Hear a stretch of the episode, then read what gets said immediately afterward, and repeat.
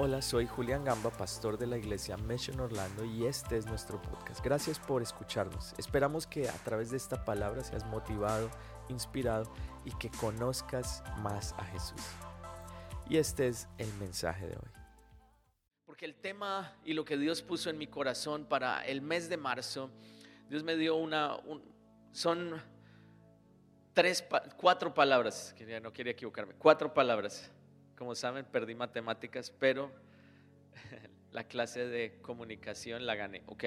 Em, cuatro palabras muy sencillas que el Señor ponía en mi corazón para este mes de marzo, que es el, el aniversario de la iglesia, y es como una declaración profética de lo que Dios puede hacer. Y las cuatro palabras son, no hay nada imposible.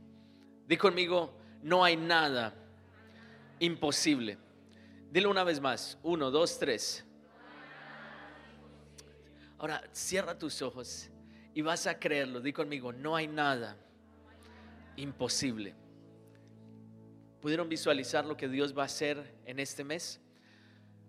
Y esto vino de estar leyendo un pasaje en la palabra de Dios que está en el libro de Lucas, en el capítulo 1, 31, versículo 37 que dice, para Dios no hay nada imposible.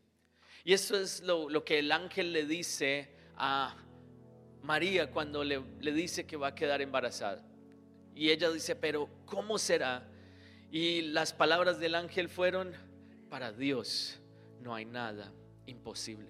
Y es la palabra de Dios hoy para ti si has venido con un deseo de un milagro de buscar a Dios, de conocer, de encontrarte con Él, de buscar dirección para tu futuro. Hoy quiero decirte, la palabra de Dios para ti es, para Dios no hay nada imposible. ¿Cuántos lo creen? Dale un aplauso al Señor si tú lo crees. Amén. Y el tema específico de hoy, ¿cuántos quieren aprender de la palabra? Ok, esa era la introducción, ahora vamos con la palabra. Y la palabra para el día de hoy es esperando lo inesperado. Mira a la persona que está a tu lado y dile, esperando lo inesperado.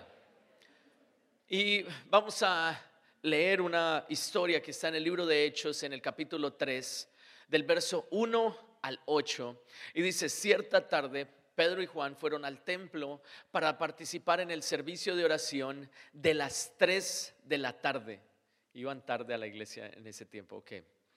Y ustedes piensan que el de las 11 es muy temprano, miren, ok. Mientras se acercaban al templo, llegaban cargando a un hombre cojo de nacimiento. Todos los días lo ponían junto a la puerta del templo, la que se llamaba Hermosa, para que pidiera limosna a la gente que entraba. Y el siguiente dice, cuando el hombre vio que Pedro y Juan estaban por entrar, les pidió dinero. Pedro y Juan lo miraron fijamente y Pedro le dijo, míranos. El verso 5 dice, el hombre lisiado los miró ansiosamente esperando recibir un poco de dinero. El versículo 6 dice, pero Pedro le dijo, yo no tengo plata ni oro para ti, pero te daré de lo que tengo en el nombre de Jesucristo de Nazaret, levántate y camina. El verso 7 dice entonces, Pedro tomó al hombre lisiado de la mano derecha y lo ayudó a levantarse, y mientras lo hacía, al instante los pies y los tobillos del hombre fueron sanados y fortalecidos. Y el versículo 8, se levantó de un salto, se puso de pie y comenzó a caminar. Luego entró en el templo con ellos caminando, saltando y alabando a Dios. Amén y amén. Ahí donde tú estás, ¿qué tal si cierras tus ojos y le pides al Espíritu Santo que hable a tu vida en esta hora? Señor, hoy pedimos que hables a nuestro corazón. Señor, que hoy tu palabra toque cada vida y cada uno de nosotros. Señor, la sabiduría humana puede llevar, llegar hasta un punto, Señor, pero tu conocimiento, tu unción puede tocar todo corazón que está aquí en esta mañana. En el nombre de Jesús. Gracias Señor. Amén y amén. Esperando lo inesperado. ¿Alguna vez has enfrentado algo inesperado? Yo creo que todos nosotros hemos eh, experimentado esos momentos en donde algo inesperado sucede. Como lo veíamos de pronto en el testimonio, Dani un día venía manejando, iba en su carro y choca contra algo, se estalla la llanta y el airbag le estalla en la cara. Esa es la parte más graciosa de la historia. Ok, ahora que tú sabes el resultado. Pero muchas veces vivimos cosas que son inesperadas. Para mí, una de las situaciones inesperadas que más recuerdo fue hace unos 20 años donde mi padre se despierta una mañana y me dice, tengo un dolor muy fuerte en el estómago. Y él era un hombre muy fuerte, no, nunca se quejaba de nada verdaderamente, pero en ese día dice, llévenme al hospital, llévenme al médico. No sabíamos nosotros, pero ese era el último día en que yo vería a mi padre con vida. Lo siguiente que escuchamos fue que el médico nos dijo, no hay nada que podamos hacer. Y yo decía, pero ¿cómo así? No, no entiendo qué está pasando. Y aunque yo no entendía, era una situación inesperada, pero ahora viendo en retrospectiva puedo ver que Dios tenía una bendición, Dios tenía un plan con eso que para mí era inesperado. De pronto has experimentado algo inesperado en estos últimos meses, años. De pronto hoy estás acá y dices, no me esperaba estar un domingo 13 de marzo acá eh, eh, recibiendo una palabra, de pronto no estaba en mis planes. Inesperado de pronto es que te acostaste a dormir un día y la gasolina estaba a 3 dólares. Al otro día te despertaste y estaba a 6 dólares, no sé, algo así. No sé si te ha pasado eso, pueda que, pueda que sí. Pero hoy quiero eh, ilustrar desde esta historia de que lo que Dios hace es inesperado. Mira a la persona que está a tu lado y dile, lo que Dios hace es inesperado. Podemos ver en este pasaje que todo lo que rodea a el contexto de esta historia era inesperado. Inesperado porque Pedro había negado a Jesús hacía solo unos días atrás y había dicho, ah, esto ya no vale la pena. Inesperado porque aunque él eh, es restaurado, Jesús vuelve por él y lo restaura, él aún decía, ¿será que yo sí soy la persona correcta para esto? Inesperado porque ellos habían esperado a un Salvador, el Salvador del mundo, que viniera y lo rescatara de la opresión que estaban viviendo del imperio romano. Pero lo que se encontraron fue con el Salvador del mundo, que no lo rescató, pero murió, entregó su vida por ellos. Inesperado porque este hombre estaba allí acostado en la puerta del templo y lo estaban cargando para dejarlo allí y nunca había caminado, nunca desde nacimiento, nunca había usado sus pies para caminar. Totalmente inesperado, un momento totalmente inesperado. Pedro y Juan eh, iban a orar a la iglesia y en lo último que estaban pensando era en levantar a un paralítico que estuviera allí acostado. Era inesperado porque nunca habían sucedido milagros después de que Jesús había muerto. Este es el primer milagro que sucede. Era un momento totalmente inesperado y pueda que ese sea más o menos el contexto en el cual tú estás. Tú estás en un momento inesperado. Tú dices, nunca me esperé estar acá en este lugar. Nunca me esperé estar en esta posición. Nunca me esperé de pronto que yo tuviera esta edad y estuviera aquí en este momento, en este lugar. Pensé que iba a estar más lejos, pensé que iba a estar en otro lugar. Nunca me imaginé estar acá en los Estados Unidos. ¿Será que Dios sí me trajo acá? Ahora, algo que analizaba mientras pensaba en el hombre que estaba allí acostado, es que el 95% de su cuerpo funcionaba. Él podía hablar, habló con Pedro, habló con Juan y les dijo, denme algo. Él podía pensar, podía planear, podía eh, de pronto pensar en muchísimas cosas, pero había un 5% que era sus tobillos y sus pies que no estaban funcionando. Ahora, de pronto en tu vida hay un 5% que no esté funcionando. De pronto hay algo en tu vida que de pronto hoy necesitas que Dios venga y ponga en orden, que Dios venga y restaure. O de pronto puede ser totalmente al revés. Hay un 5% que está bien y un 95% en donde tú dices, Señor, necesito un milagro. Pero una parte de nosotros que no esté funcionando correctamente puede afectar todo lo demás. Es decir, que el hecho de que él no estuviera caminando le impedía a él trabajar, le impedía desarrollarse normalmente y de pronto hay cosas en tu vida que te están limitando te están deteniendo de cumplir el propósito de Dios. De algo estoy seguro y es que todos tenemos algo en lo que estamos trabajando actualmente. Algo en lo cual necesitamos la intervención de Dios. Y piensa por un momento, ¿qué es ese algo en lo que tú necesitas que Dios venga y te levante.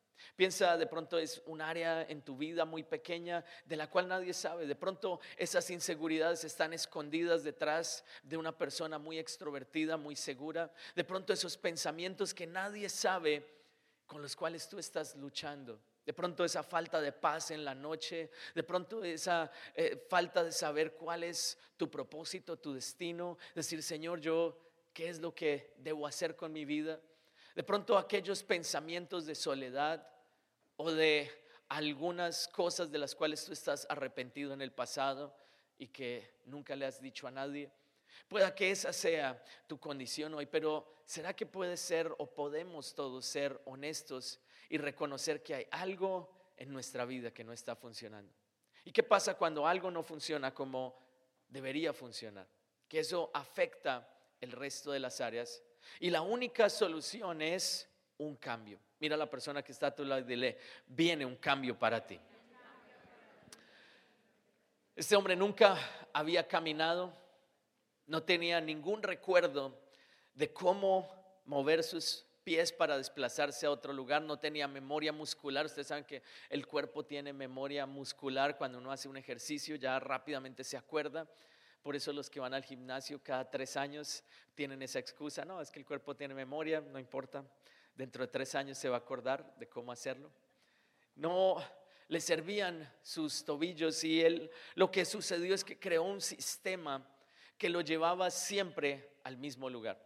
Creó un sistema que lo mantenía en el mismo lugar toda su vida.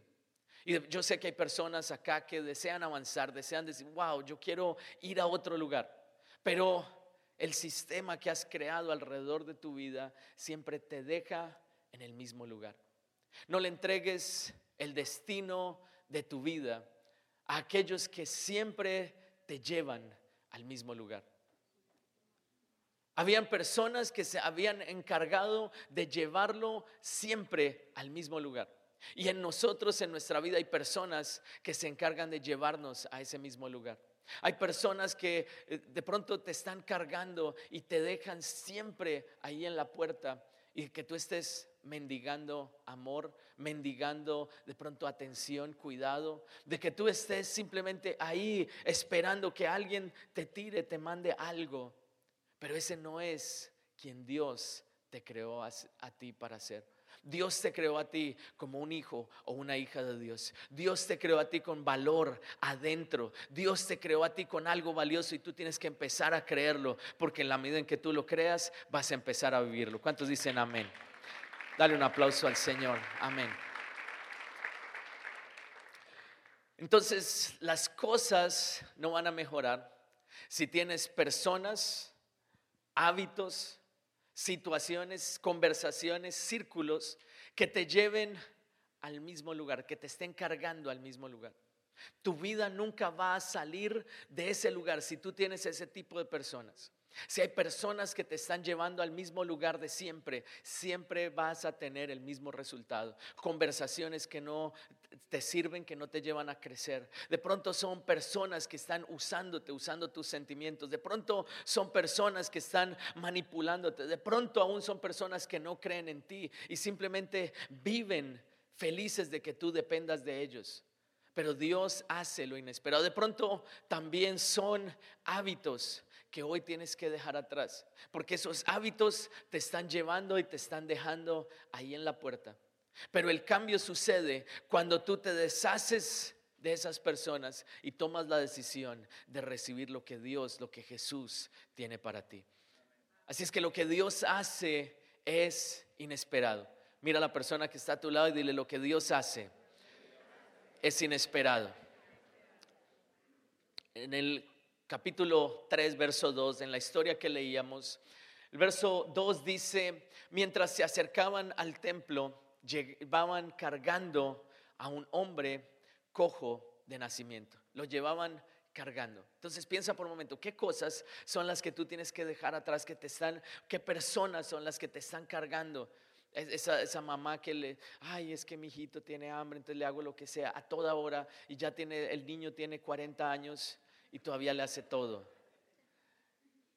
Entonces eh, son situaciones que no te permiten a ti crecer y desarrollarte como persona. Ahora, verso 4 al 6 dice, pero, perdón, Pedro y Juan lo miraron fijamente y Pedro le dijo, míranos. El hombre lisiado los miró ansiosamente. Ahora subraya esta palabra porque el Señor me ponía en el corazón que hay personas que están luchando con la ansiedad.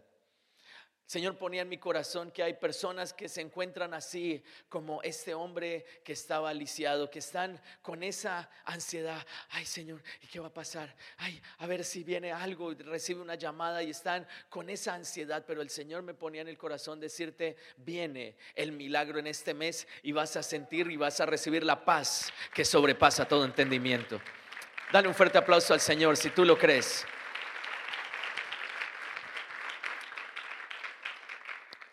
Ahora, paréntesis, me van a ayudar hoy a predicar, ¿ok? Sigue diciendo, esperando recibir un poco de dinero. Ahora, también lo subrayé porque nos habla de nuestra expectativa. A veces nosotros estamos simplemente esperando un poco de dinero, como algo. Y él vio a Pedro y a Juan que iban entrando, iban camino a la iglesia y él estaba allí en la puerta, se queda mirándolos ansiosamente esperando a que le dieran un poco de dinero.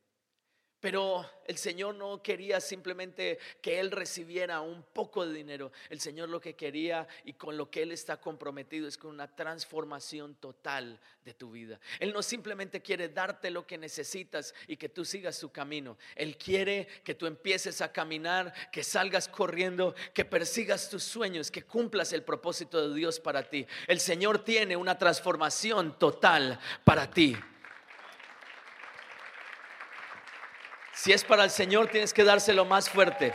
Si lo estás creyendo, tienes que hacerlo más fuerte.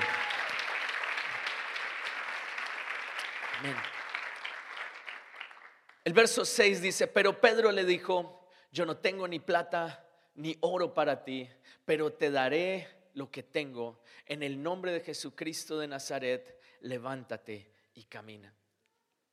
Y lo que vemos reflejado aquí es un cambio inesperado. Y eso es lo que el Señor tiene preparado para ti. De pronto hoy viniste porque alguien te invitó. De pronto viniste porque te dijeron, bueno, eh, es el aniversario, tienes que acompañarme. Y tú, bueno, está bien, para que no me moleste más, yo voy. Pero lo que el Señor quiere decirte es que si tú estás acá en esta mañana, Él está comprometido con un cambio inesperado. Si estás acá sentado, no es casualidad, es el propósito de Dios que Él te ha traído aquí y Él quiere cambiarte de adentro hacia afuera. Amén. Ahora, ¿qué es lo que sucede cuando Dios hace ese cambio inesperado? Lo que sucede es que el Señor nos lleva a una dimensión diferente. Dios quiere darte una nueva dimensión de fe. Ahora, ¿de qué se trata esto? Mientras el hombre estaba visualizando lo que él iba a recibir en el vaso, tenía el vaso en el cual él recibía las monedas que le tiraban. Mientras él estaba viendo eso, lo que Dios quería era ponerlo a caminar, cambiar su manera de vivir, que ya no estuviera allí pidiendo dinero, sino que empezara a salir y trabajar. Lo que el Señor quería era cambiar totalmente, no solo el presente, sino el futuro de este hombre. Dios no solo está convencido, Dios no solo está comprometido con el momento en el cual tú estás viviendo. Dios va a hacer ese milagro, pero aún más allá, Dios quiere transformar toda tu vida. ¿Cuántos dicen amén? Entonces e, es momento de transformar nuestra esperanza y no estar ansiosos y cambiar de la dimensión del vaso a cambiar a la dimensión de caminar, de correr, de empezar a avanzar. De pronto tú estás sentado en este momento y te sientes estancado y dices, Señor, no veo hacia dónde voy a avanzar, no sé cómo esta situación va a mejorar y lo único que tienes es un pequeño vaso. De pronto estás acá y estás soltero y ese vasito lleno de amor está ahí esperando y tú estás, que alguien venga y me tire algo ahí en el, en el vaso y yo voy a estar feliz. Pero el Señor no quiere eso. El Señor lo que quiere es que tú te levantes, camines, camines en el propósito de Dios y encuentres la persona correcta que Él tiene para ti. Algunos se emocionaron con eso. No esperes, simplemente cambia tu expectativa.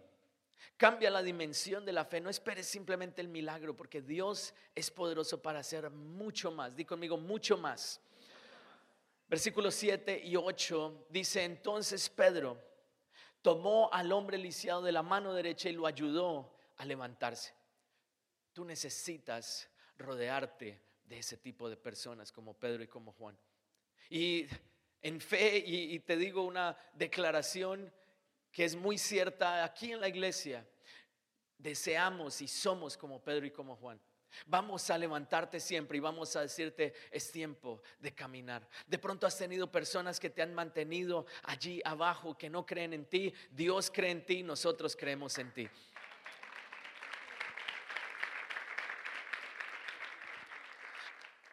Hay personas, hay situaciones que te dicen es imposible, no lo vas a lograr. Dios te dice y yo te digo, lo vas a hacer porque el poder de Dios está dentro de ti y no hay nada imposible para Dios. Amén. Dice allí que lo tomaron de la mano derecha y lo ayudaron a levantarse. Y acá en la iglesia eso es lo que hacemos. Por eso, si tú no has ido a un encuentro, te animo a que vayas a un encuentro, porque será el momento en el cual Dios te va a tomar. Jesús se tomará de la mano y te te va a decir, es momento de levantarse. No más vas a vivir en esos vicios. No más vas a vivir pensando que eres lo peor. No más vas a vivir en condenación. Vas a levantarte y vas a caminar en el propósito que yo tengo planeado para ti. Sigue diciendo, y mientras lo hacía, al instante, los pies y los tobillos del hombre fueron sanados y fortalecidos. Wow, lo que viene es que el Señor va a fortalecer tu fe y vas a empezar a caminar en el propósito de Dios. Dice, versículo 8, se levantó de un salto y se puso de pie y comenzó a caminar. Luego entró en el templo con ellos caminando, saltando y alabando a Dios. Hoy el Señor también te dice, no te quedes en la puerta. Mira a la persona que está a tu lado y dile, no te quedes en la puerta. Cuando a él lo venían cargando, este hombre se quedaba en la puerta del templo, pero ahora que era sano, estaba adentro del templo. Así es que no te quedes allí simplemente en la puerta, no te quedes allí afuera como un espectador. Entra, involúcrate, sé parte de lo que Dios está haciendo a través de la iglesia y descubre la misión de Dios para ti a través de tu servicio al Señor. ¿Cuántos dicen amén? Mira a la persona que está a tu lado y dile, no te quedes en la puerta. No te quedes simplemente como un espectador que viene, se parte de lo que Dios está haciendo a través de esta iglesia. ¿Cuántos dicen amén? ¿Cuántos dicen amén? Ahora, lo siguiente que quiero decirles es que estamos en un tiempo de guerra. ¿Cuántos han visto noticias de pronto en estos días? Son tiempos de guerra. Pero en los tiempos de guerra es donde nosotros debemos escoger las batallas que verdaderamente importan. En momentos en donde estamos en guerra, Debemos nosotros escoger las batallas que verdaderamente importan. Y la batalla más importante que tú debes librar en este momento y en este mes de marzo es decir, no me van a volver a ver en el mismo lugar. Cuando vengan esos hombres que me cargaban, yo voy a estar en otro lugar. Cuando vengan las personas que estaban acostumbradas a verme como el que estaba allí siempre en derrota, ahora me van a ver y yo voy a estar en otro lugar. Dios tiene un milagro para mí.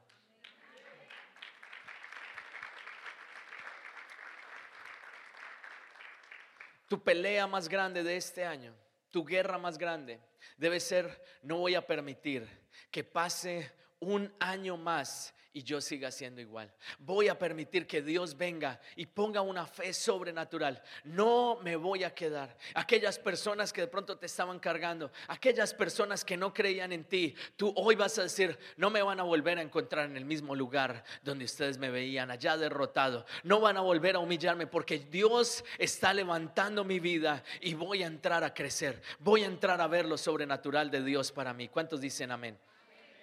Saben, en estas semanas estaba dejando a mis hijos en la escuela y comentaba esto el miércoles con los que son parte del equipo.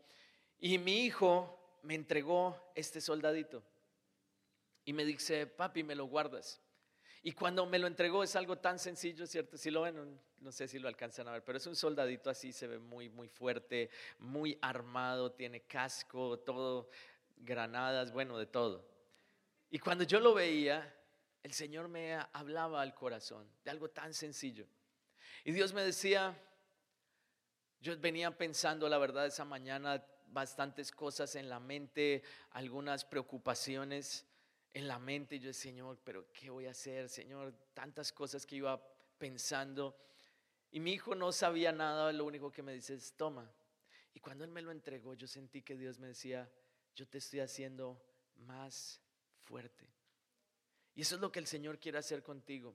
No es que de pronto el problema sea más fácil, sino que ahora el Señor te va a hacer más fuerte. La, decisión tuya y la pelea, la lucha de este año debe ser, Señor, hazme una persona con mayor fe, hazme una persona más fuerte. No voy a ser el mismo del año pasado, voy a ser una persona totalmente diferente. Y aunque vengan pruebas, sé que yo tengo la fuerza para sobrepasarlas en el nombre de Jesús. ¿Cuántos dicen amén? ¿Cuántos dicen amén? Entonces permite que el Señor fortalezca tu vida, porque esa es tu verdadera pelea, es contigo mismo, es decirte a ti mismo, yo sé que Dios está conmigo en este momento y si Él me ayuda, yo sé que lo voy a lograr, porque con Dios no hay nada que sea imposible. ¿Cuántos dicen amén? ¿Cuántos dicen amén? Dale un aplauso al Señor.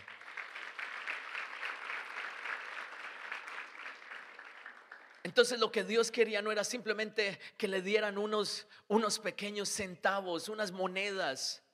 Dios quería era convertir en este, a este hombre en un hombre fuerte que se levantara, que caminara. Dios no está comprometido simplemente con que tú recibas algo. Señor, si alguien viene, un trabajito. No, Dios está comprometido con la transformación total de tu vida, de tu futuro, de tu familia. Y tú vas a levantarte y vas a caminar y vas a hacer, vas a ver cómo todo se convierte en un problema así de pequeño, más fácil, porque es mayor el que está en ti que el que está en el mundo. Versículo 9 dice, toda la gente vio caminar y lo, y lo oyó adorar a Dios. Cuando se dieron cuenta, de que él era el mendigo cojo que muchas veces habían visto. Mira cómo aquí lo tenían ya enmarcado, el mendigo cojo. De pronto hay una marca en tu vida. De pronto el enemigo ha querido poner una marca en ti. Ah, el, el, que siempre huye, el fracasado, el que nunca termina lo que comienza, el que siempre se da por vencido, el que ha comenzado las 21 dietas el que, en fin, el, el, que no, el que está siempre esperando o la que está allí siempre esperando. Yo sé que ella siempre va a estar ahí esperando y están jugando contigo. Tú no vas a ser esa persona. Vas a ser el que Dios dice que tú eres. Eres un hijo de Dios, eres una hija de Dios, eres una persona valiosa y la gente te va a conocer por el milagro que Dios hará en ti. Dale bien fuerte el aplauso al Señor. Aleluya.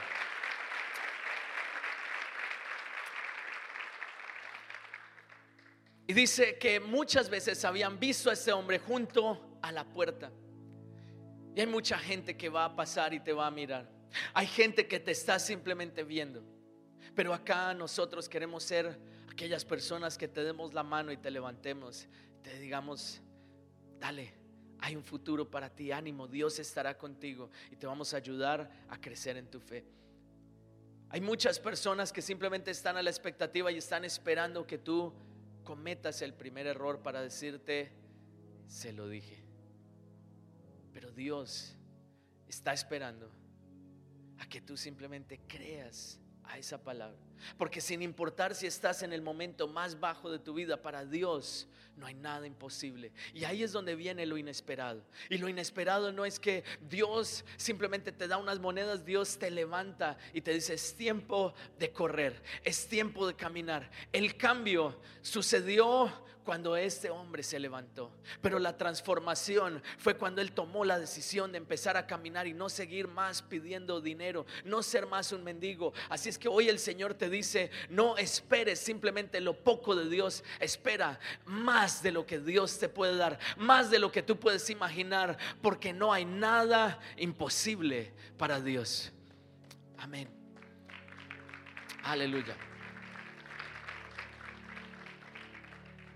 Y dice allí, quedaron totalmente sorprendidos. Y esto es una palabra profética para ti, las personas que están a tu alrededor van a quedar sorprendidos del cambio que tú has tenido. Pueda que te digan, wow, pero tú no eras aquella persona que siempre hacía lo mismo con nosotros y íbamos, consumíamos licor o consumíamos vicio en lo que sea. No eres tú esa misma persona. Pero Dios va a hacer de ti una persona totalmente diferente. Y si tú quieres ver un resultado diferente, tienes que hacer algo diferente hoy. Y de aquí a unos años tú vas a ver y vas a decir, wow, valió la pena. Hoy les digo 20 años después o de pronto 30 años después de que entregué mi vida a Jesús y empecé a comprometerme con Él y a servirle, puedo decirles, vale la pena entregar nuestra vida a Dios. Te lo digo desde el futuro y te digo, vale la pena tomar las decisiones claras, sabias que para el mundo son una locura, pero para Dios tienen sentido. Efesios 3:20 dice, Dios tiene poder y ese es el, verso de este mes. Es el verso que mi madre, uno de los que más me repetía mi madre todos los días. Dios tiene poder para hacer mucho más. Di conmigo, mucho más. Di conmigo, mucho más de lo que le pedimos. Ni siquiera podemos imaginar lo que Dios puede hacer para ayudarnos con su poder. ¿Puedes entender este pasaje? Ni siquiera tú puedes imaginar lo que Dios está haciendo. Así es que aún ese problema inesperado pueda que sea el momento en el cual Dios va a bendecirte. Pueda que sea el momento en el cual Dios va a hacer el más grande milagro que tú nunca antes hayas visto en tu vida. ¿Cuántos pueden creer que viene un milagro en camino? ¿Cuántos pueden creer que de pronto están en una situación inesperada? Dice, Señor, ¿cómo pasó esto? Pero es la oportunidad en la cual Dios va a hacer un milagro. Y fue allí donde Dios me llevó al versículo 12, porque vi una, una palabra que me llamó la atención. Verso 12 dice, Pedro vio esto como una oportunidad. Cuando yo vi esto, pude entender que el milagro depende de nuestra perspectiva frente a la situación. Y tú tienes que ver que Dios tiene poder, lo leíamos en Efesios 3:20 para hacer más allá de lo que nosotros pedimos o entendemos. Pero cuando se presente un desafío, tú vas a ver ese desafío como una oportunidad. Di conmigo, una oportunidad. Así es que los milagros suceden cuando encontramos una oportunidad en un problema. Pueda que en ese momento estás enfrentando un problema, pero lo que tú vas a ver no es el problema, vas a ver la oportunidad. Pedro vio una oportunidad. ¿Cuántos dicen amén? Mira a la persona que está a tu lado y dile, una oportunidad. Versículo 2 nuevamente y con eso termino. Quiero que vean algo muy interesante que Dios me llevaba a ver en este texto. Y, con esto quiero terminar. El verso 2 lo leemos nuevamente y dice, mientras se acercaban al templo, llevaban cargando a un hombre cojo de nacimiento.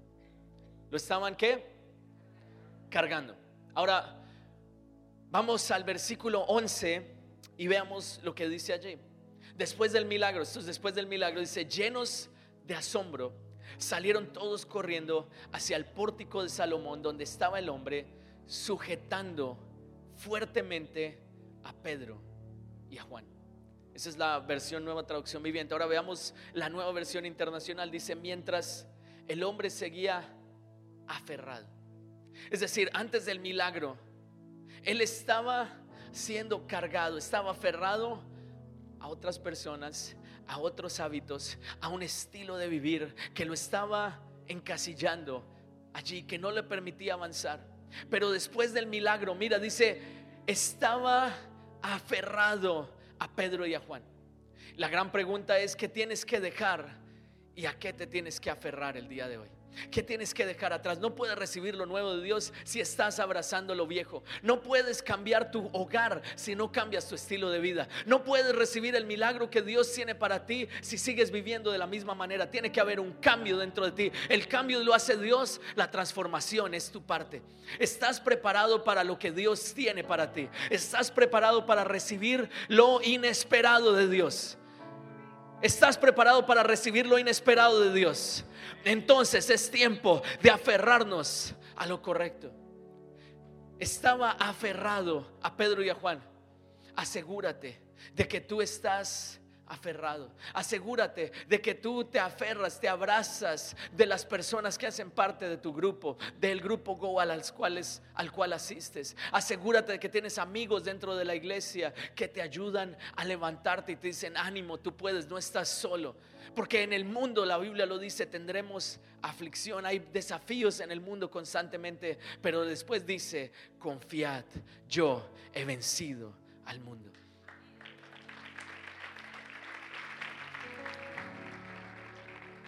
Hoy Dios te dice, recibe lo nuevo, deshaciéndote de lo viejo.